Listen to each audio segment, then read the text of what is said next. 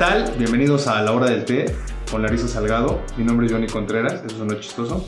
Y hoy tengo el gusto de compartir stage con Larisa Salgado. Un aplauso, por favor, claro que sí. Johnny se robó mi intro. Oigan, gracias, gracias Johnny por ¿Cómo la estás, invitación. Gracias por la invitación No, a crear a este ti. increíble proyecto. Eh, este, él es Johnny Contreras. Eh, ¿Quién es el productor de todo esto, de la hora del té? Es él, el Master of Disaster. Eh, estoy muy contenta que hayas dicho que sí, porque es increíble lo que él hace y es importante que la gente te conozca. Hombre, y bueno, gracias. voy a empezar. Johnny es eh, dentista, empecemos por ahí, Eh, es filmmaker y productor, es también pastor de una iglesia cristiana. De jóvenes, de jóvenes. De jóvenes, ok, cristianos. Es esposo y papá y lo pueden seguir en las redes sociales como iJohnny-Contreras.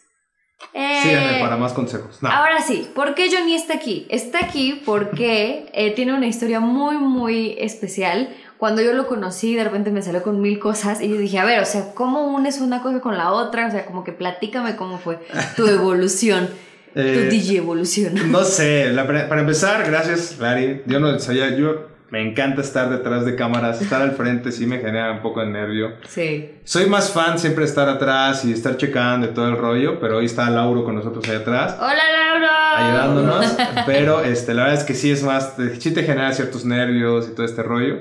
Pero bueno, pues yo estudié para dentista, aunque siempre me había gustado el tema de cámaras, producción, diseño. O sea, aunque te gustaba, dijiste, no, voy a ser dentista. No, no, no, la verdad es que tengo un tío que tiene un depósito dental, mi tío Arturo, y, y tengo varios familiares que son dentistas. El depósito se llama Keiko, tal vez algunos que nos están escuchando dicen, ah, claro, Keiko Dental, bueno, él es mi tío. Ok. Yo trabajé ahí desde los 12. Entonces Ok. yo trabajé en el tema dental desde los 12 años. Mm. Este, por gusto no me, no me explotaban tranquilos, ¿no? O sea, tú tapabas caries. no, no, no, no. Mi tío vende material dental. Ah, ok, ok. o sea, él vende material dental y nosotros vendíamos el material. Ah, ok. Y ya. Después, al momento de decidir carrera, pues obviamente, este, pues te pones a pensar como en qué me puede generar, ¿no? O sea, no creo que alguien esté diciendo, ay, quiero morir de de hambre, voy a estudiar esto, ¿no? O sea, como que si Claro. dices, esto me puede generar más, tal vez aquí puede haber un nicho más de trabajo, bla, bla, bla. Entonces, cuando empecé como a averiguar, pues hoy tengo 33 años. Ujú. Y Entonces los cumplí el, el 27 de septiembre pasado. Y pues en ese tiempo no era como que el tema digital se veía tan prometedor Sí. como es hoy en día, ¿no? O lo platicábamos hace unos episodios, ¿no? Donde, bueno, detrás de cámaras, ¿no? El tema de creativos no era como que, ay, vas a vivir de ser creativo, ¿no? Casi Sí. siempre se decía, soy creativo, uy, se va a morir de hambre el chavo, Sí, ¿no? Incluso nuestros papás yo creo que dudaron un poquito, no digo, mm, ok. Fíjate que ahorita que dices eso, mi papá apenas, hace unos meses estábamos platicando, Ajá. y mi papá me dijo, tú sí me callaste la boca, ¿no? Porque yo le dije, es que yo puedo vivir de eso. Y me fue, ¿cómo crees? ¿No? ¡Qué bueno! Ajá, ajá, y apenas platicando, mi papá me dijo, no, tú sí me callaste la boca, ¿no? Porque sí te, te cambiaste totalmente, fue un giro Sí. total. La, tengo que reconocer que la, no ejerzo tanto, solo atiendo amigos y familiares, o tal vez dos, tres pacientes que atendí desde que estudiaba en la universidad. Ok. Son los que sigo atendiendo, pero realmente estoy totalmente alejado, que tal vez tiene como dos años que no me actualizo en nada del tema odontología. Este, aunque sí, creo que no me fue tan mal cuando fui dentista, mis, mis pacientes siguen felices. Ah. A ninguno se les, se les cayó me han hablado por mal praxis, no, no, no. Pero la verdad es que sí le, le, me- le migré al tema digital y me, me, pues me clavé aquí. ¿no? ¿Te O sea, gustó? sí. Y te funcionó. Ajá, sí. ¿Qué fue lo importante? Pues sí fue machetearle. Sí. O sea, no fue como que la noche a la mañana, ah, No. un video y ya todo me llamaban, ¿no? O sea, sí fue, sí hubo muchas veces de frustración, veces donde dije, no, ya, este, tengo que botar la toalla de esto, ¿no? Esto Claro. no me va a dejar. Creo que se va a quedar como un hobby, ¿no? Y creo que siempre es esa valentía y ese fervor del corazón que decir, no, es que sí puedo. Sí. Entonces sí, eso está padre y que lo hayas encontrado y que te hayas movido a eso. Sí, no, no, totalmente. La verdad es que sí, cuando empecé, híjoles, fue frustrante. Mi papá a veces me decía, ya, regresa, ¿no? O sea, tienes una carrera, chavo. Ujú. Dedícate a eso. Y yo, no, no, no, tengo que romperla. ¿En ¿no? cuántos años te tardaste en decir, ya, ya Pues, vivo de esto? Hoy llevo ya, tal vez, nueve años dedicándome a esto. Bueno, no, como ocho años, tal vez siete, ocho años. Ok. Y sí, yo creo que tal vez me costó para encontrar el tipo de clientes con el que quieres trabajar, cinco años. Ujú. Y darles de esos cinco, tres, afianzarme ya como marca, que la gente conozca la marca Johnny Contreras. Que cuando empecé con esto quería que se llamara diferente, pero después era todo de, háblale a Johnny, ¿no? Entonces, ah, bueno, ya, que se quede con Johnny. Sí, sí. Exactamente, entonces era de hablar a Johnny porque pues al final estás hablando de producción, no es como que llegas y te vendes como una marca o algo así, casi siempre te vendes con tu nombre. Hola, soy. Johnny, yo vengo a grabar el video, ¿no? Permea más lo humano. de repente y se te acuerda más. Exactamente, Sí. entonces al final la marca se quedó llamando Johnny Contreras y, y la gente empezó a gustarle lo que hacíamos y pues gracias a Dios encontré un buen nicho de clientes en el tema de moda, este, después amigos que veían mi trabajo, hablando de Tescom, ¿no? Eh, Sí. Tescom decía, Te amamos. te extrañamos, Sí, amigo, regresa, regresa. Ah, bueno, Tescom era un fotógrafo que nos ayudaba. Ese es un fotógrafo, es un Es fotógrafo. que la está rompiendo ahora en Nueva York. Pero Sí. literalmente, cuando conocí a Tescom, Tescom decía, o este vato es muy fresa y su trabajo es horrible, sí. o su trabajo es bueno, eh, Sí. pero él como persona es malísimo, ¿no? sí. y ya cuando nos conocimos hicimos match muy perrón y Sí. Tescom me empezó a decir, no, que aquí, no, que tú. Y, y Tescom fue el que hizo que nos conociéramos. Ese, es a eso vamos. Justamente como nos conocimos John y yo fue por una producción en la que trabajamos. Ajá. Pero la verdad, o sea, voy a ser honesta. Gracias. Tescum me decía, no, que habla la Johnny, no, que sí, un día, un día le voy a hablar. Y un día llegó Johnny porque el cliente era como mutuo. Ajá. Y este, y ya como que le empecé a echar el ojo y dije, a ver, a ver qué hace. Porque yo llevaba otro videógrafo y dije, Ajá. bueno, sí, los dos. Me encantó. O sea, me volví loca y dije, ¡Johnny! Ajá. Sí. Pero yo tengo el, el dilema de que tengo que ir confiando en la persona. Y Sí, tú eres igual. También Sí, como todos. que vas midiendo, sí. Y dices, no, sí, sí me gusta. Empezamos a trabajar súper padre y ya de ahí conocimos. Yo creo que todos, porque al final el tema creativo es un súper subjetivo. Sí. O sea, lo que para ti puede ser creativo y dices, wow, Wow. qué increíble, para otra persona fue como, ¿Qué, neta. ¿Qué es eso? Ajá, Sí. exacto. Y pues al final, ser videógrafo es eso con cada cliente, ¿no? Donde Sí. cada cliente puede decir, wow, qué increíble trabajo, wow, lo que haces. Y otra gente que dice, pues está chido, ¿eh? Ajá. O sea, y es como tú de, no manches, o sea, Pero está una obra de arte, sí, ¿no? sí, sí. Un Tarantino, ¿no? O sea, la última película, Once Upon a Time in Hollywood, fue como su película maestra, su obra maestra. Y tú puedes decir, no manches, Perros de Reserva es mucho mejor que eso. Pero él dice, esta es mi obra maestra. Esa es mi obra. Porque es su creatividad. Y yo la empecé a ver y no me atrapó. Pero mi, Carlos me dijo, síguela viendo, tú Ajá. síguela viendo. Y yo, ok, la voy a seguir viendo. Pero sí, Sí. le, le tengo que dar otro chance. No, es muy buena, es muy buena. Sí. Pero bueno, entonces así fue como brinco al tema de, de video, Ujú. este, pues confiando y pues probando con amigos, un amigo en Oaxaca, el buen Freddy, ¿no? Él fue el que me ayudó muchísimo. Después el buen Bon en, en Morelia, ellos me empezaron a dirigir, cómo hacer, no sé qué. Andy Vélez, que es una amiga de toda la vida, ella era mi vecina cuando vivía en Bosques, ella vivía en el, en el tercer piso, yo en Ok. el primer piso. Entonces crecimos juntos y ella empezó a estudiar el tema de producción y, si no me equivoco, como que este tema de, de, de, de radio y todo el rollo en una universidad ahí en el centro. Entonces, cuando en la iglesia donde yo voy, el, el pastor me dice, oye, no hay nadie que haga video Ujú. de fletas. Esa fue mi primera experiencia con video, de decir, ok, mis primeros videos en Movie Maker, no manches, yo estaba en Vimeo, por ahí sigue una cuenta donde están ahí todos los videos. Yo los veo y digo, Los dejo ahí. los el link. Ya sé, los dejo ahí por arte, pero la verdad es que yo los veo y digo, no manches, ¿cómo, hice- cómo hice esas cosas? Pero al mismo tiempo también dices, o sea, los cortes tampoco están tan mal para alguien que no sabía nada, o sea, que era mi primera vez con una cámara y a ver qué haces, era como no están tan mal los cortes, pero bueno, creo que siempre lo traía. Y luego de ahí, este, pues ya como que empiezo a, a tener estos pininos en video, empiezo a, a trabajar con una cámara. El primer estudio para el que trabajé se llama Dispro, ellos hacen anuncios luminosos, una- Ok. unos amigos, eh, este, y ahí me conectó un amigo que se llama Paco. Entonces con ellos fueron como lo primero que hicimos y después se meten a ese estudio un día y se roban mi cámara y mi iPad. Entonces me quedo sin nada, ¿no? Por un año trabajé con equipos prestados. Sí. Pero yo dije, es que la tengo que romper en esto, ¿no? Yo, yo siento Yo que la tengo puedo. que romper en esto. Sí, exacto. O sea, como que ya se me habían metido el gusanito y decía, yo creo que puedo romperla en esto. Y entonces ahí, ahí me clavé, me clavé, me clavé, me clavé.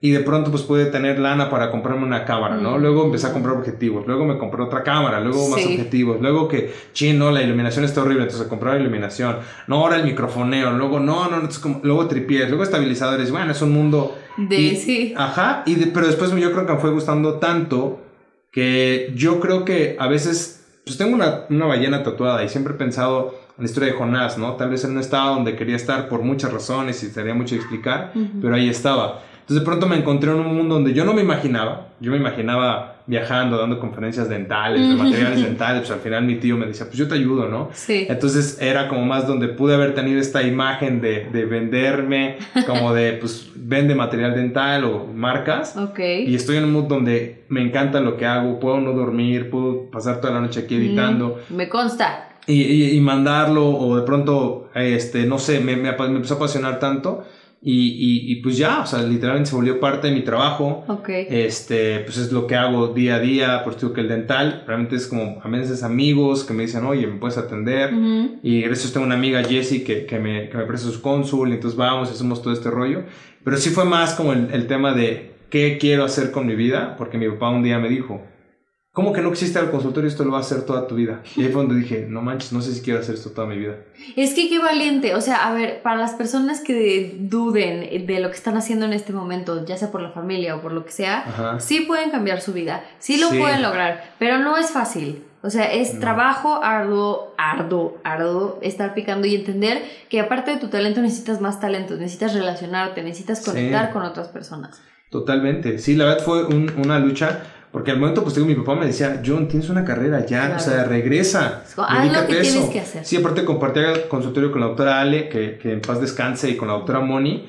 Este, con ellas dos compartía consultorio, entonces teníamos mucha chamba, hicimos convenio con un seguro donde nos llegaban niños accidentes, o sea, me estaba yendo bien, mi papá me decía, yo no manches, o sea, tienes una carrera, estudiaste algo, este ¿qué haces aquí? Bien. Ajá, mi papá me decía, ¿qué haces aquí? Esa era la palabra que me papá, paranganeando, o sea, tú tienes una carrera, ¿por qué estás sufriendo por esto? Estudiaste algo, ¿no? Entonces yo decía, no, es que tengo que romperlo, esto me gusta, esto me encanta.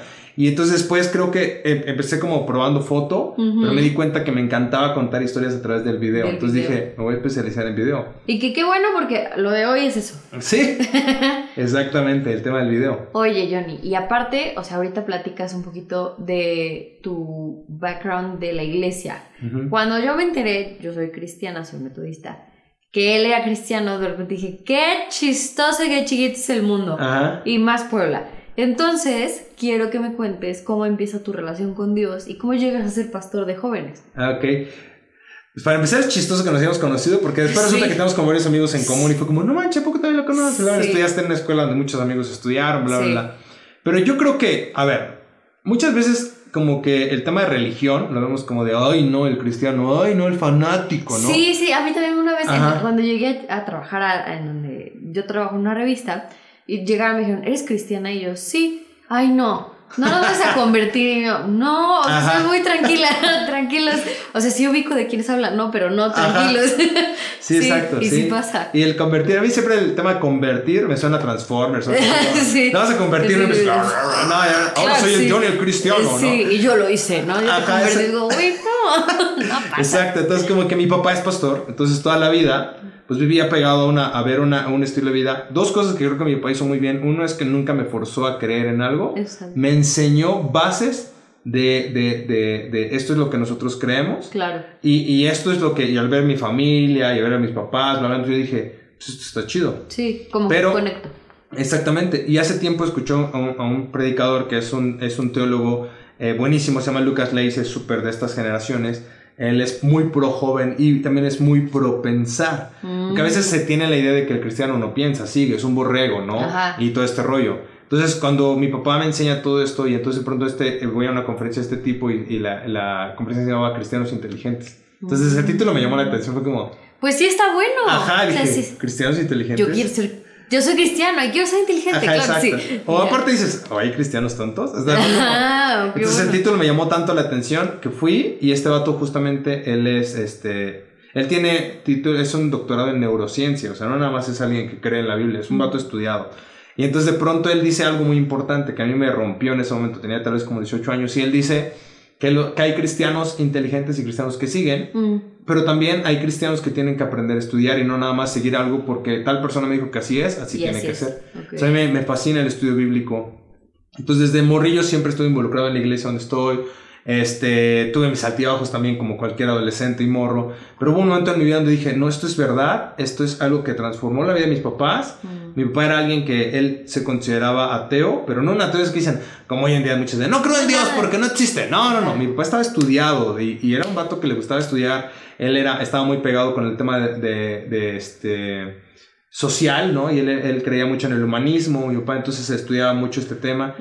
Y de pronto mi papá, literalmente, tal vez va a sonar bien raro para gente que no tiene nada que ver con la religión, pero es tocado por el Espíritu Santo y mi papá de pronto un día se, se transforma y es como, no manches.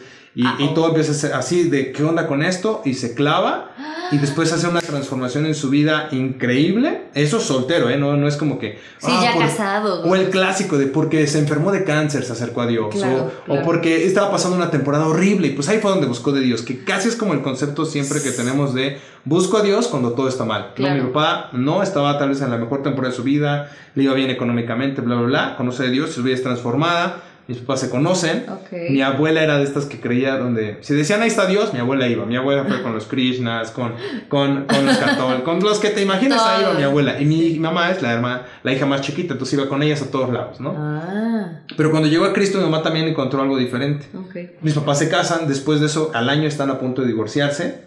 Y, y, bueno, serían tantas historias familiares, pero ellos deciden seguir a Cristo y que Cristo sea la transformación en su vida. Su papás hoy, sí, exactamente. Mis papás hoy tienen 34 años de casados. Y si tú los ves, parecen novios, neta. A veces sí es de get a room, vato, estamos acá, somos tus hijos, ¿no? ah. Ajá, exactamente, sí. Y, y, y entonces eso fue lo que a mí en lo personal fue como de, wow, sí hay manera de hacerlo diferente. Y más allá de una religión y decirles, Cristo es la solución, Sí, sí. o o el de arrepiéntete, pecador, o te vas a ir al infierno. No, no. Yo vi que era un estilo de vida que transformaba a tal manera que era algo diferente a lo que rodeaba incluso la sociedad, ¿no? Ajá. Donde hoy en día es, pues cásate y si no funciona te divorcias. No, no, no. Mi papá me dijo, si te casas no hay, o sea, mi papá me dijo esto de esta manera. Nunca empiezas un negocio pensando que va a fracasar. Claro. Tú no, o sea, si tú vas a abrir un restaurante no dices, ay, ojalá y no fracase el Ari. Cl- No, es como, también está mucho la idea y, y me consta como en actual, es como, es que ando con él, pero no sé si quiero algo a largo. Y yo, entonces, ¿para qué estás con él? Exacto, o sea, sí. como que sea un poco más objetiva. Ajá, ajá. Porque, ¿qué estás haciendo? Estás perdiendo tu tiempo. Totalmente. Entonces mi papá eh, me, me enseñó eso y de pronto fue como ellos restauraron su matrimonio y solamente era yo en ese momento. Es que hay tantas historias que podemos tardar mucho tiempo porque mi mamá era estéril, yo soy su primer hijo, eh, médicamente estéril. Hace cinco años le quitaron la matriz y yo estoy con ella, el- con el doctor, y el doctor le dice, ¿sí sabe que usted no puede tener hijos? Y mi mamá, él es mi hijo el más grande. Y yo, no, no soy adoptado, así me parezco a mi papá. Aparte, si ven a mi hermano, mi hermano es un clon mío. Y a ver, entonces- seguro hay fotos embarazadas. Así, es como, ajá, entonces, eh, y entonces mi mamá era estéril, pero pues pueden tener hijos y luego pues, somos tres, ¿no? Entonces era como, wow, desde ahí ya dices, si tú no crees en Dios, está bien, te respeto, Sí. pero para mí es como, eso es un milagro. Sí, o sea, hay que cosas que no médicamente hasta, hasta- exactamente, que hasta el día de hoy, quitando la matriz le dicen, sí saben que usted es estéril, y de pronto mi mamá dice, somos tres, ¿no? Tengo tres hijos. Entonces aparte empezó a ser como este mood, este cambio, mm, que a nuestra vida sí fue como necesitamos esto. Entonces yo no quería nada con Dios. Tengo un conflicto con un maestro ahí en la universidad. Ok. Y ese año mi papá es como, no, tú no te vas a quedar aquí sin hacer nada, tienes un trabajo. Claro. Y antes de irte a la chamba, te vas a ir a los tiempos de oración. En la iglesia antes teníamos tiempos de oración de 6 a 8 de la mañana. Ok. Presenciales. Estamos hablando de un mundo más seguro, no como el de hoy en día, ¿no? Sí. Donde alguien abría la iglesia y hasta el fondo estaba el salón de oración. Sí. No había bronca, sabías que nadie se iba a clavar. Pero bueno, entonces, eh, entonces yo, ese año yo empiezo a ir a estos tiempos de oración y ese año me cambia la vida. Entonces, ese año yo dije, no manches, sí quiero ser pastor. O sea, sí fue de, wow, esto, o sea, Dios me empieza a hablar, eh, creo que empiezo a sentir cómo Dios me habla. Eh, un día de esos escucho la voz audible de Dios eh, yendo para la oración en la ruta 50. No es como que así es la voz de Dios, ¿no? Ah, pero sí, sí. sentí que el Dios... grave es 20. Ajá, sí. No es de Johnny. ¡Oh, wow! Tampoco soy como el, ay, tan. im-". Seguro alguien pensó, ay, tan importante que Dios le habló. No, no, tampoco fue así, pero literalmente sentí que era Dios llamándome a algo más. Sí. Entonces me acuerdo que vi la bandera de México flotando y, y una, y una voz casi que aquí, como si te estuvieran hablando en el oído, que me decía, no has orado lo suficiente. En vez de pensar, ay, Dios me habló, dije, ¿qué? Llevo seis meses parándome a las 5 de la mañana para obedecer a mi ¿Te papá. enojaste? Sí, claro, y llegar a un lugar a las 6 de la mañana y tú me dices, no has orado lo suficiente. No manches, ¿qué, qué quieres? ¿O quién te crees? ¿Qué no? más quieres de Ajá, mí? exacto, sí, sí, de no manches. A ver, tengo broncas en la uni, ¿no? O sea, eh, estoy perdiendo un año de mi vida entre Sí. que este maestro, bla, bla, bla. Y ahora tú me dices, no has orado lo suficiente. ¿Qué quieres de mí, no? O sea, fue como, no manches, eso me está yendo de la patada. Ajá. Y después, como que otra vez caí en cuenta y dije, no mames, puedo escuchar a Dios, ¿no? O sea, como- Wow, ¿qué fue eso? Ajá, exacto. Entonces fue como que este giro. Después de ahí mi papá me dice, no, no, termina la carrera. Ajá. Termino la carrera y después le dije, no, yo creo que tengo un llamado en la iglesia, bla, bla, bla. Y entonces, este, muchos ya me lo habían dicho, bla, bla, así oye, yo creo que tú vas a ser pastor, bla, bla. Pero en ese momento fue como algo que yo dije, esto lo necesito. Mm. Entonces después de ese tiempo para acá me clavé a estudiar mucho, eh, no, no se puede ver, pero aquí en la parte de atrás tengo muchos libros de estudio. Me gusta estudiar porque me quiero considerar un cristiano inteligente, no para tener las respuestas a todas las preguntas o para la gente que dice, ay, Dios no es real, ver, demuéstrame que Dios existe. Bla. No, no, no soy tan fan de meterme en esas discusiones. Sí. Soy fan de que mi vida demuestre lo contrario antes Claro. incluso de decirte, soy cristiano. Yo les voy a decir algo, o sea, la verdad es que el trabajo duro y el- la espiritualidad y todo se demuestra eh, de forma intangible. Y cuando la gente dice, es que por cómo te va tan bien y es como, pues se hacen bien las cosas de alguna manera, Ajá. pero ser honesto, echarle ganas, y todo eso viene de también esta educación espiritual que tú y yo recibimos. Sí, totalmente. Y tiene mucho que ver porque me encanta este pensamiento donde hoy en día eh, tenemos la motivación mala de querer que todos piensen como nosotros. Sí, es, a, a fuerza tienes Sí. que escucharme y es que así era, ¿sabes qué? Yo siento, o sea, en mi, mi perspectiva, yo iba a la iglesia y los pastores que estaban ahí, o sea, yo me quedaba dormida y no voy a, a, como avergonzarme por decir esto porque neta no conectaban conmigo. Ajá, Y ajá. entonces era a fuerza y, y no te entendías y digo, ok, está bien. Pero cuando encuentras a alguien que puede... Hubo un sermón que me cambió la vida. Así, y mi mamá y mi papá se acuerdan y es, era un sermón de sobre la sal y la pimienta, que no me acuerdo, pero así, se quedó impregnado. Entonces cuando logras entender el contexto y todo, lo que tú estás entendiendo y decir, yo no te voy a convencer, como ya lo han hecho 20, Ajá. voy a demostrarte con mi vida, voy a demostrarte con mis acciones, que si tú sigues esta línea, te va a ir bien. Sí, desafortunadamente eh, se volvió como un vendedor de enciclopedias, donde te quiero convencer de lo que creo porque lo que yo creo es la verdad. Sí. Y yo que- creo que antes de convencerte está el observar. Y cuando ves Analiza. su manera de vivir, cuando ves cómo es- funcionan las cosas, de pronto dices, creo que este vato tiene algo de verdad, ¿no?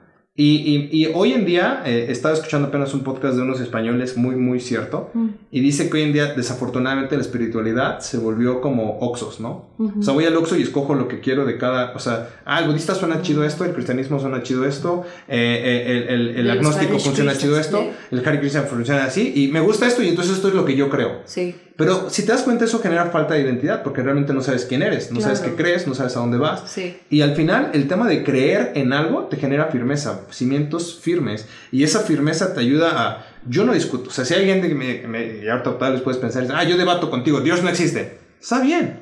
Sí. Puedes creer lo que tú quieras. Es pero- que creo que también en tu realidad no existe. Exacto. Y, y está chido. Y, y no me voy a poner a discutir contigo, yo no soy esa persona. Sí, no. Porque esa, esa conversación no va a llegar a ningún lado. Tú tienes tu punto y vas a firmarlo y vamos a llegar a una discusión. Yo prefiero generar puentes de amistad. Claro. Y tú creas lo que creas, al final puedes decir, oye, yo conozco un cristiano, que qué cristiano, ¿no? Y me ha Sí. pasado que amigos me dicen, Sí. oye, vatos, que he conocido otros cristianos y a ti, y me caes muy bien. Sí. Y no quiero decir soy mejor cristiano. No, no. De hecho, ahí está el Lauro y él sabe que yo siempre digo esto, ¿no?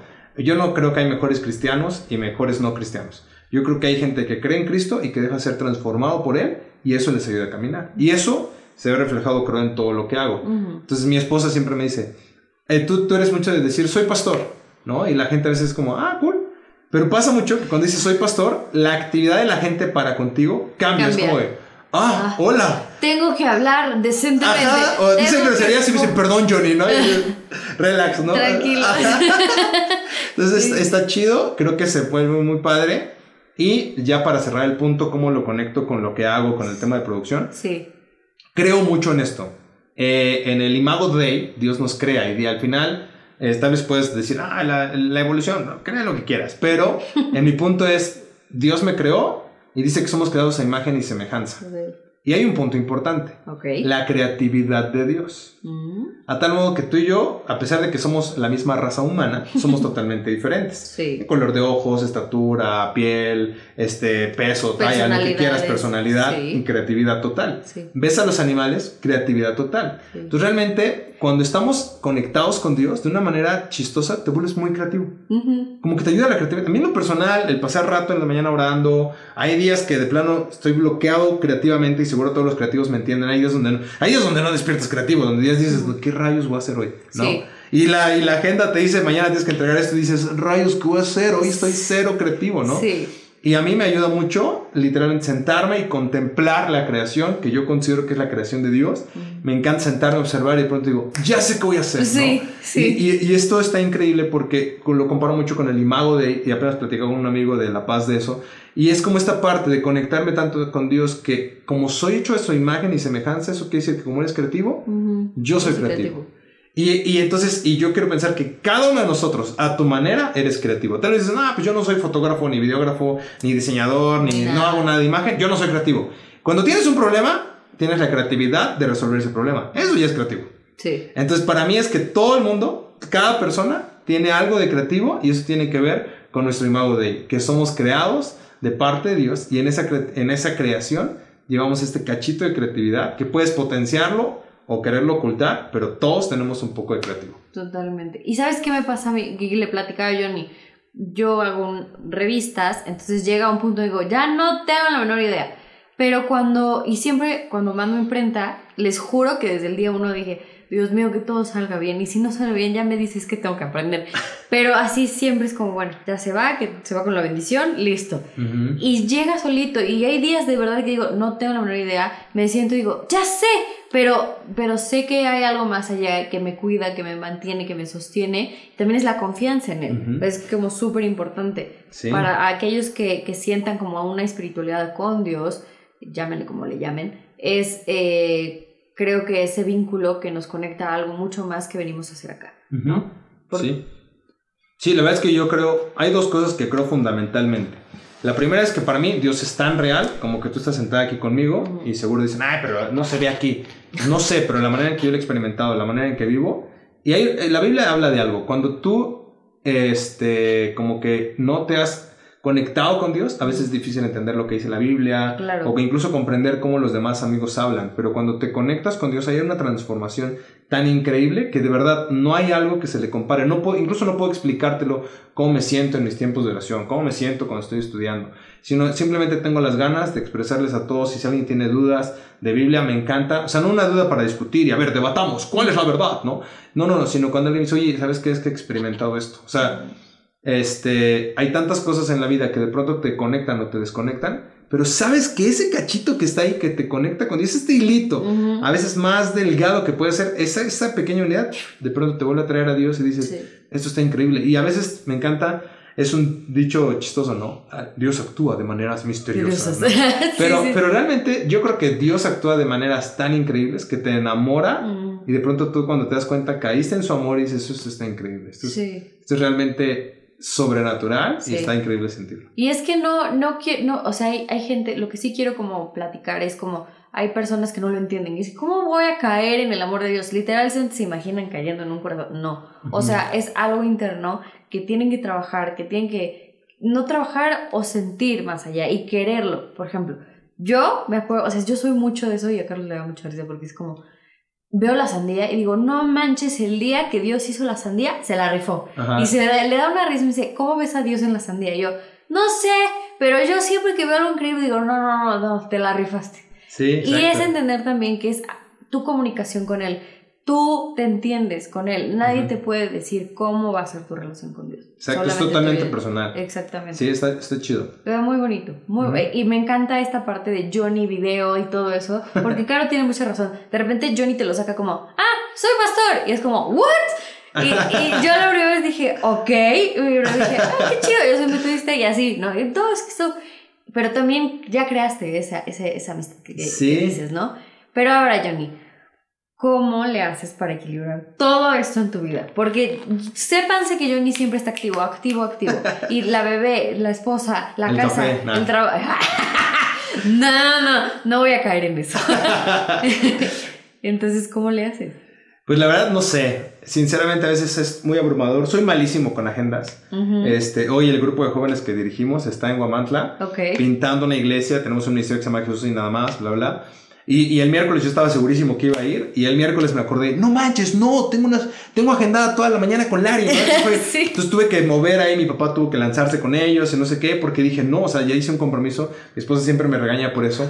Pero, pero uno, soy muy, me es, hoy en día creo que es más fácil porque me casé con una mujer que a veces me centra demasiado, Mm. pero antes era muy difícil que yo ni dijera que no. Entonces, para todo sí, siempre estaba sobresaturado, sobresaturado, sobresaturado. Sí.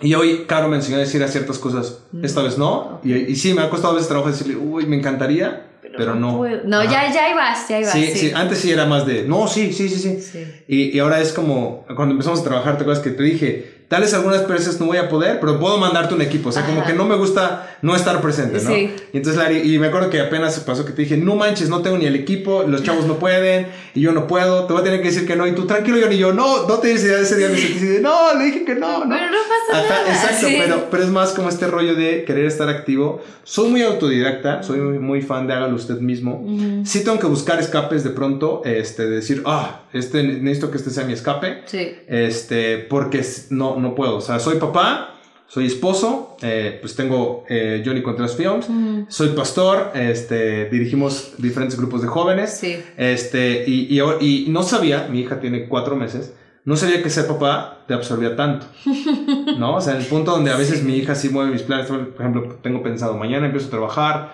7 de la mañana. 7 de la mañana Lisa despertó y no quiere estar con la mamá, quiere estar con el papá, ¿no? Y, y, y- y yo así de, hija, tengo trabajo, ¿no? Mi amiguita. Ajá, cuando recién nació me pasó que terminamos un shoot casi a las 12 y media de la, de la mañana y al otro día a las 8 de la mañana tenía que estar grabando en quirófano con un amigo que, que hace este, cirugías de estómago. Entonces yo tenía que dormir pap, y pararme a las 7. Llegué, puse a cargar el equipo, tengo que estar a las 8 de la mañana en el quirófano. Entonces me estoy apurando y a las 3 de la mañana mi hija empieza con una crisis de lágrimas. Yo 3 y media dije, duerme, a los, en 5 horas tengo que estar en quirófano y tengo que estar súper pilas. Mi amor, duérmete, ¿no? Entonces esta parte es divertida. Creo que, creo que no tengo una clave de cómo lo hago. Creo que simplemente trato de administrar bien mi tiempo. Ok. Eh, mi esposa me ha ayudado más con eso de generar agendas, tener eh, personas de respaldo, Te confiar más en la amamos, gente. Caro. Sí, Caro me, me ha ayudado mucho con eso porque antes sí me sobresaturaba, Sí. pero no había un día donde descansaba. Apenas vi una prima de Querétaro que sabe cómo soy y me dijo, John, necesitas un día de descanso, pero un día De no hagas nada. dijo, sí. donde literal estés en tu cama, porque yo de lunes a domingo a veces estoy súper ajetreado en la iglesia, pues tenemos reuniones los domingos. Claro. Yo me paro a las 7 de la mañana un domingo, entonces los sábados para nosotros son los días de pararnos tarde. Mm. En, en la casa, en tu casa, y son los días a veces donde no hago nada. Pero hay veces que cargo los sábados, ¿no? Entonces, Caro me dice, cuando trabajes sábado, toma un día entre semana donde no hagas nada. Y todavía me resulta un poco difícil. A veces batallo mucho con esta, que seguro mucho, a muchos workaholics les pasa, que el día que no haces nada te sientes cero productivo. Sí. Y de pronto si pasas redes sociales y ves que la marca o tu competencia está Ya haciendo algo ese día, y tú dices de, no manches, yo no hice nada hoy, estos vatos están en friega, ¿no? Sí. Entonces, esa parte creo que sí hay que aprender a descansar. Todavía estoy en el proceso de aprender.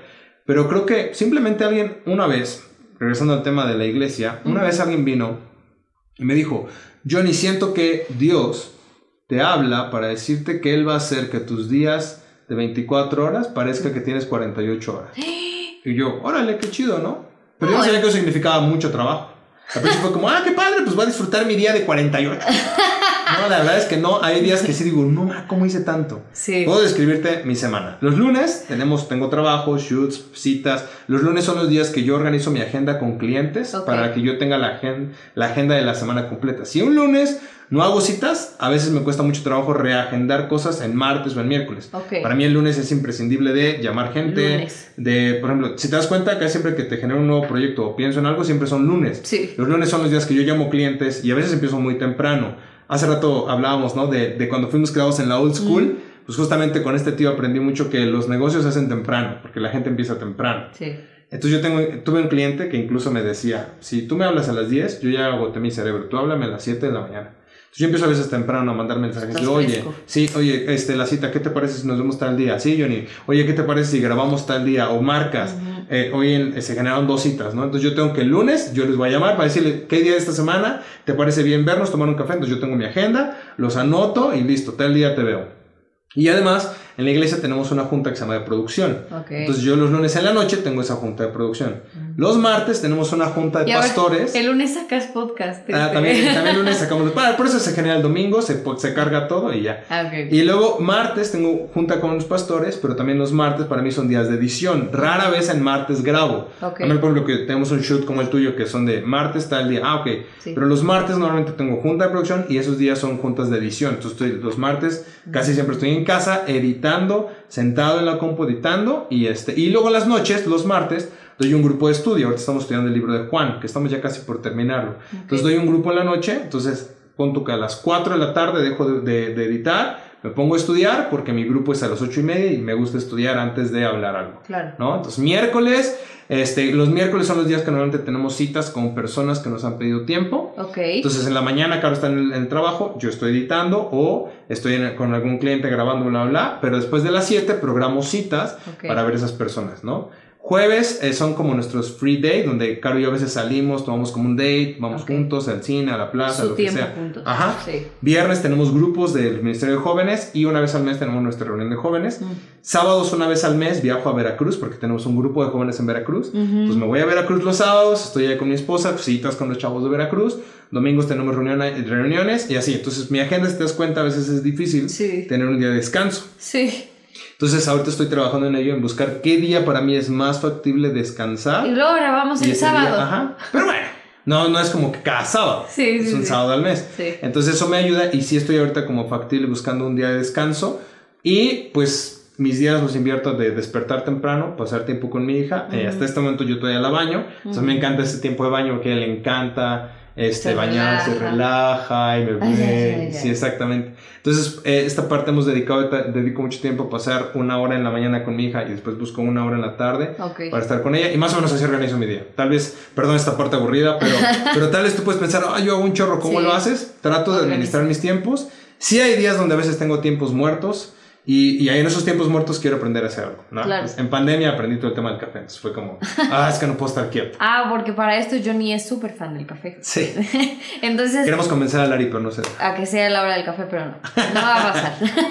Exacto, pues eso. ok, perfecto. Me gusta cómo, cómo vas evolucionando con tu parte de organización. Sí. Y justo, o sea, para que sepan, la hora del té se graba la mayoría los sábados, pero nada más es un sábado, hacemos varios capítulos y listo. Porque igual me pasaba como, necesito tiempo para mí, Ajá. incluso como yo disfruto mucho barrer. Órale. Entonces me da claridad. Entonces yo, yo siempre soy con Carlos de, no, voy a limpiar mi cuarto. Puedes venir a mi casa cuando quieras. Claro, claro que sí. Y yo organizo todo y soy feliz organizando. Y así Ok. me, me- se me baja como el, el rush de la semana. Wow. Y cuando yo logro eso y ya me bajé, puedo volver a subir. Órale. Pero si yo me mantengo, me canso demasiado y no, no rindo igual. Sí, exacto. Pero es, es encontrarse a, a ustedes mismos, cómo, cómo se manejan y es importante sus tiempos. Ujú. Muy bien, Johnny. Y eh, resumiendo eso, creo que es muy importante la espiritualidad. Creas en lo que creas. Sí, te da unas es fuerzas importantísimo, sí. inexistentes. O Sí, sea, de verdad realmente. dices, de verdad ya no puedo, Dios mío, ayúdame y ¡uh! Sí, para mí los importantes son los tiempos en las mañanas donde yo paso un rato orando, donde mi hija está dormida, donde mi esposa tal vez está bañando. Yo tomo esos ratitos y la verdad es para mí es súper importante. Sí, la verdad es que sí. Preguntas rápidas, ya para ir cerrando, Vámonos, sí. cerrando el tema. ¿Qué es lo más bonito que te ha pasado? Lo más bonito que me ha pasado, híjoles, creo que hay varias cosas, pero una de ellas es conocer a mi esposa. Mm. La historia podríamos contarla en otro episodio. Sí, Pero el día de mi boda, no puedo pensar en otra, en otra escena de mi boda. Puedo- pasaron muchas cosas, me aventaron al agua, bla, bla, bla, nos casamos a la orilla del mar.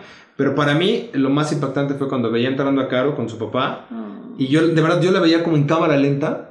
Y, ¿Y y todo lo demás estaba. Está pasando, todo está estaba pasando. blur. Sí. Y aparte, porque, bueno, un tema para otro episodio. Pero no sé por qué en mi mente siempre tuve la idea de que me iba a morir antes de casarme.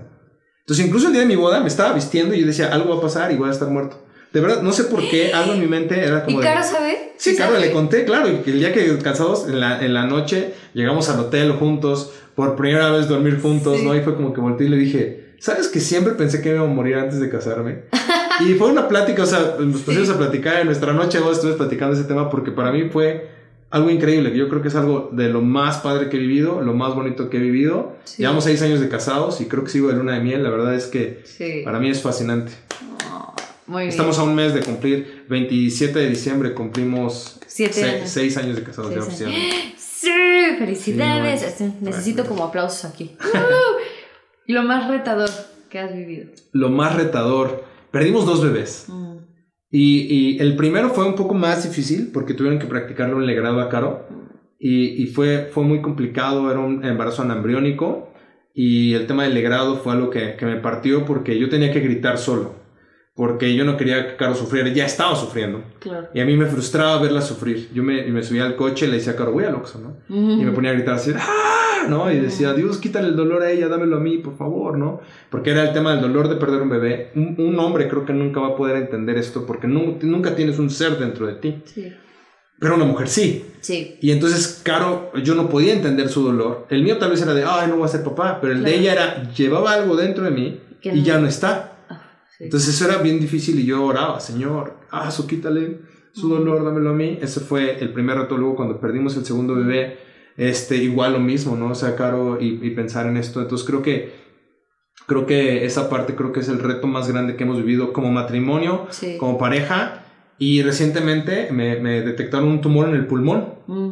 Y eso fue bien loco porque que alguien te diga, hay un tumor y posiblemente es algo maligno y te puedes morir, es como, como que todos buscamos el vivir, ¿no? O sea, claro, prolongar exactamente la razón de vivir. Mucha gente, hay, hay este, motivadores baratos y motivadores buenos, ¿no? Hay de todo diciéndote, la vida es así, disfrútala, bla, bla, bla, vívela como si fuera el último segundo. Di que sí, Ajá, di que sí, aviéntate, aviéntate el paracaídas, hay cosas, pero yo puedo decirte que en ese momento, cuando eso llegó a mi mente, lo único que yo quería era, le dije a Dios, si me voy a morir pronto, solo dame chance de ver a mi hija y después ya me puedo ir contigo. He tenido una buena vida, estoy por cumplir 33 en ese momento. Le dije, no tengo nada que quejarme, no tengo nada que reprochar. Volté con Caro y le dije, eres muy joven, si algo me pasa, vuélvete a casar, vuélvete a enamorar, ¿no? O sea, si yo me voy, no pasa nada. Y, y Caro me decía así, que tal cual la cara que tú dices de... Voy a llorar, sí. Ajá, yo, volteé y le dije, Caro... Ajá, sí, exacto. Y le dije, Caro, pero neta, o sea, si algo me pasa... Incluso le dije, Caro, no te desvivas por pagar recursos para extender mi vida. Si Dios quiere que hasta aquí, hasta acá. Sí. Y lo disfruto y lo he disfrutado, amor. Cada día que hemos vivido con mis papás, con mis hermanos, con mi hija, contigo, lo he disfrutado. Déjame ir, yo estaré gozado de estar con Dios ahí, cantando tal vez santo, santo, santo, de acuerdo a mi creencia, ¿no? y, gozándome en el cielo, sí, pero tú no te detengas por mí, o sea, no, no vivas ahí de, ay, es que se fue. Ya viví, ya gozamos cada instante que vivimos, disfrútalo. Entonces me encanta porque Pablo dice en la Biblia, para mí el vivir es Cristo y el morir es ganancia. Mm. Cuando me dijeron que podía morir, en vez de decir, ay, no, mm. por favor, Dios, no, dije, ok, Dios, si este es hasta acá, acá mi vida, la disfruté, qué increíble y qué ganancia vivir 32 años de mi vida. Mm. Y creo que esos son los, son los retos más grandes que hemos vivido como pareja y como persona. Podía pensar más de chavo, pero la verdad es que creo que esos dos que son los más recientes, bueno, esos tres, incluyendo los dos bebés, fueron como los más, grandes ¿Y en qué quedó lo del tumor? No, pues lo quitaron. Eh, sí era maligno. Bueno, el, la, la, biopsia aventó que era benigno, pero cuando lo extirparon, esto no, pero sí está, se estaba malignizando. Entonces, si se hubiera quedado, hubiera necrosado mi pulmón y después más órganos y bla, bla. ¿Y cómo te diste cuenta? Pues entré al hospital por un dolor de cabeza. No, fue una locura. Fue una, locura. una locura. Es donde digo que a veces creo en Dios por cosas que pasan insignificantes. Un día, dos días antes de eso, que íbamos a revelar qué sexo era nuestro bebé, que por cierto dijimos que era niño y no fue niña, nos aplicamos el de TikTok de la revelación. El, sexo, sí, exacto. Nos mintieron. Ajá, exacto. Entonces fue niño, ¡guau! Va a ser niño. Y nada, era niña, ¿no? Pero, pero justo dos días antes de eso, platicaba con un amigo y yo oré esto: Señor, quiero ser un papá sano para mi hija. Obviamente se nota, soy gordillo. como que dije, no, quiero cuidarme, quiero cuidar más mi salud. Entonces oré, Señor, quiero ser un buen papá, quiero ser alguien sano, ¿no? Y dos días después me empezó a doler la cabeza increíble, tres días en cama con dolor de cabeza, o sea, tal grado que tenía una de estas vainas para los ojos, porque ya no podía ver ni luz, o sea, era de no manches, ya no puedo con el dolor de cabeza. Algo tengo. Ajá, y claro, aseguraba que era COVID, y yo, no, no es COVID, no sé qué. Le hablamos a nuestra doctora de cabecera y nos dijo, ¿sabes qué? Vete vete a, al hospital porque llevas tres días así, puede ser un derrame. Centro, el doctor este, no, nos toma un internista buenísimo que me hicieron estudios de todo, de pies a cabeza literal. Y entonces, cuando ya me iban a dar de alta de ese tema, que era una glándula suprarrenal, que estaba mandando más sangre de lo normal, que estaba generando dolor de cabeza, este, de pronto entra el día que me iban a dar de alta con otros seis doctores y yo, hola, ¿Qué, ah, pasó? Ajá, sí. Y, y, de pronto el doctor me dice, ¿sabes qué? Encontramos algo en tu pulmón muy raro, te vamos a revisar, lo más probable es que, que tengamos que extirparlo, ¿no? Entonces fue como, ok. Ah, y ya, y eso fue como, en resumen, toda la historia. Y pues después de ahí no pude, eh, no pude lograr mi meta de adelgazar antes de que mi hija naciera, porque obviamente pues fue el pulmón. Sí, no, O no. sea, yo caminaba 10 pasos y... ¿Se acuerdas el primer shoot después de que me Sí, operaron? sí, era de... Jenny llegó como a los. ¿Qué? Como Semana y una semana. media, y- sí. sí. de que te vieron operar y me dice, es que operaron del pulmón. Y yo, ¿qué haces Ajá. O sea, dime que no, no. No, no, aparte sí qué puedo. pena con Patty, porque Patty llevaba todas sus cosas que era el stylist de ese día Ajá. y se le cae algo y se me queda viendo y se me ayudas y yo no puedo. puedo, así. Y dije, te prometo que no soy esta persona, Sí. pero no puedo ayudarte. Y me dijo, ¿por qué? Y me levanta la playera y se ve cicatriz. Ay, no, Johnny, ¿cómo crees? Sí, Y- o sea, todos estamos de que Johnny, creo que ese día yo también me puse, o sea, fue un. Ajá, sí. Pero sí, sí. Ya, pero ese shoot estuvo increíble. Sí, el shoot estuvo increíble. Pero bueno, el punto es que, que bueno, que, que estuvo bien. Vas a regresar a este, a este podcast otra vez como invitado Gracias, porque hombre. sí quiero escuchar la historia de Caro. Sí, es La una historia de amor bien rica. Y ya, nada más para terminar, vamos a... Tengo una pregunta. Tienes una frase en tu Instagram que dice, no hay nada más triste que ver a alguien hacer algo que tú creíste imposible. Sí. ¿Por qué está ahí? Fíjate que toda la vida crecí con un menosprecio mental. Creo que a veces cre- crecemos Ajá, con base en lo que la gente te dijo de chiquito claro, y afecta nuestra identidad de grande. totalmente. Si te gusta el estudio de este tema, está el enneagrama, que hasta habla de heridas infantiles, bla, bla, bla. Pero siempre creí con un, crecí con un menosprecio. Nadie me dijo que era menos, Mm, nadie me dijo nunca vas a sobresalir, pero como que hay circunstancias en la vida que te llevan a esto, porque empiezas a compararte con gente que tal vez tiene más que tú, Ujú. gente que ha logrado más que tú, gente que esto, gente que el otro, sí. y, y, y entonces como que te empiezas a ser chiquito, Sí. ¿no? Y a mí me pasaba mucho eso, cuando me sentaba con gente importante, como tú, como gente que hemos tenido a nuestro alrededor, yo me hacía chiquito, ¿no? Así de, ay, no, es que está esa persona, que guau, ¿no? Sí, y yo ¿cómo le quién hablo, soy, no? Sí.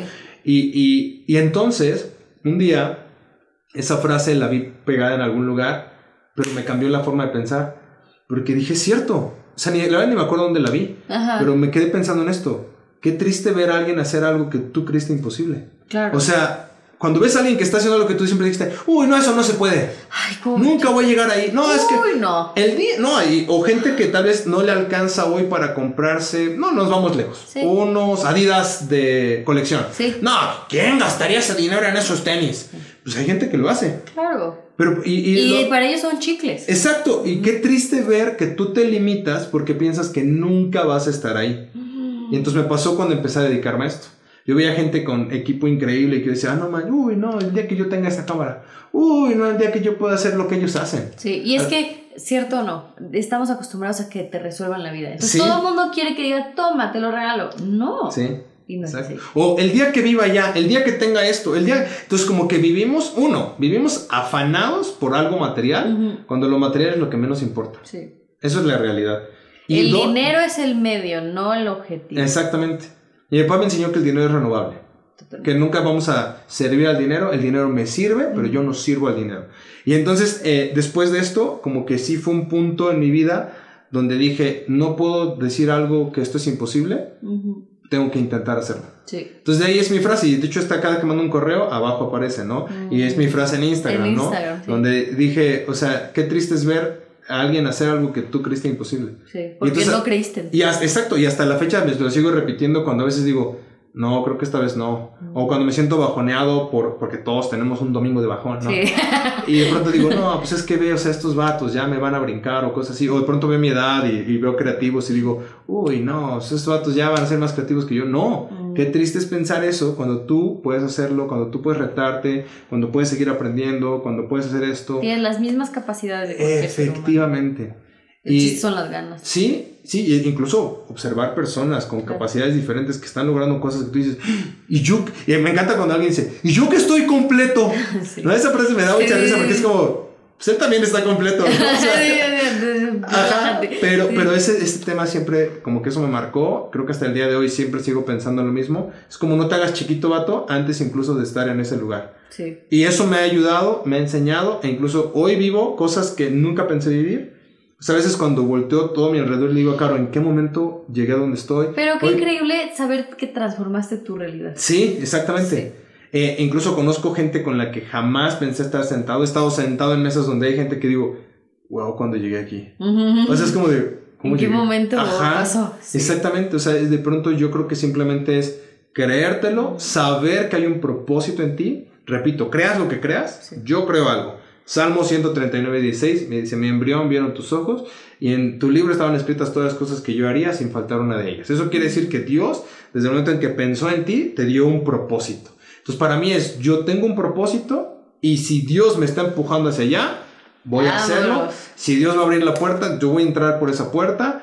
Y, mucha gente dice, las oportunidades se van así. Yo creo que las oportunidades las generas tú. Sí. Esa es la realidad. Yo no creo en, ¡ay, se dio! Y fue un milagro. O sea, sí hay milagros, pero no es como, ¡ah, me llegó! No, yo creo que las oportunidades llaman a tu puerta todos los días, pero tú mismo generas esas oportunidades cuando decides hacer algo que nadie quiso. Cuando decides de pronto experimentar algo en que todos te dijeran, uy, no, va a fracasar. Pues no sé si va a fracasar o no, pero lo voy a intentar. Y tan sencillo como esto, a lo mejor si alguien se dedica al video como Johnny, es como, ah, voy a ir a que me contraten. Hijo, genera tú tu propia plataforma, tú véndete, tú empieza tú inicia tú, no esperes que alguien te alce, tú solito te puedes alzar. Y después, chistosamente, empieza a llegar la gente que te alza sin que tú estés tocando puertas. Totalmente. Mi experimento con el video fue tocar puertas, llegar a tiendas en una plaza y decirles, ¿no quieren video? No, joven, gracias. Bueno. bueno claro. ¿Y ya? ¿Pero qué pierdes? Nada. Nada. O sea, yo también era como, este, yo escribo, ya no escribo, pero me di cuenta que ya lo mío era creatividad y digo, bueno, ¿y qué perdí? No perdí nada y no pasa nada, tú dale. Así es que sigue tus sueños, no te aferres tal vez a algo que alguien te dijo que tienes que hacer porque eso era, y, nunca observes a alguien más diciendo, uy, yo pude haber sido esa persona. Mm. Me encantó, mis amores, Johnny Contreras. ¡Bravo! Gracias, Johnny, por todo. Esta es otra edición del té. Y como no me dejaste con mi intro, el té de hoy es de hierbabuena, ayuda a, eh, a la salud intestinal, disminuir cólicos, alivia náuseas, vómitos, combate el dolor de cabeza. Aunque si les duele, mejor vayan al hospital, porque ya vimos que es importante. Y más. Entonces, tomen té. Gracias a todos, eh, que tengan muy bonito día y nos vemos en la siguiente hora del día. Sí, creo que fue el episodio más largo. Sí. y vamos a ver teniendo. Adiós. Bye, gracias.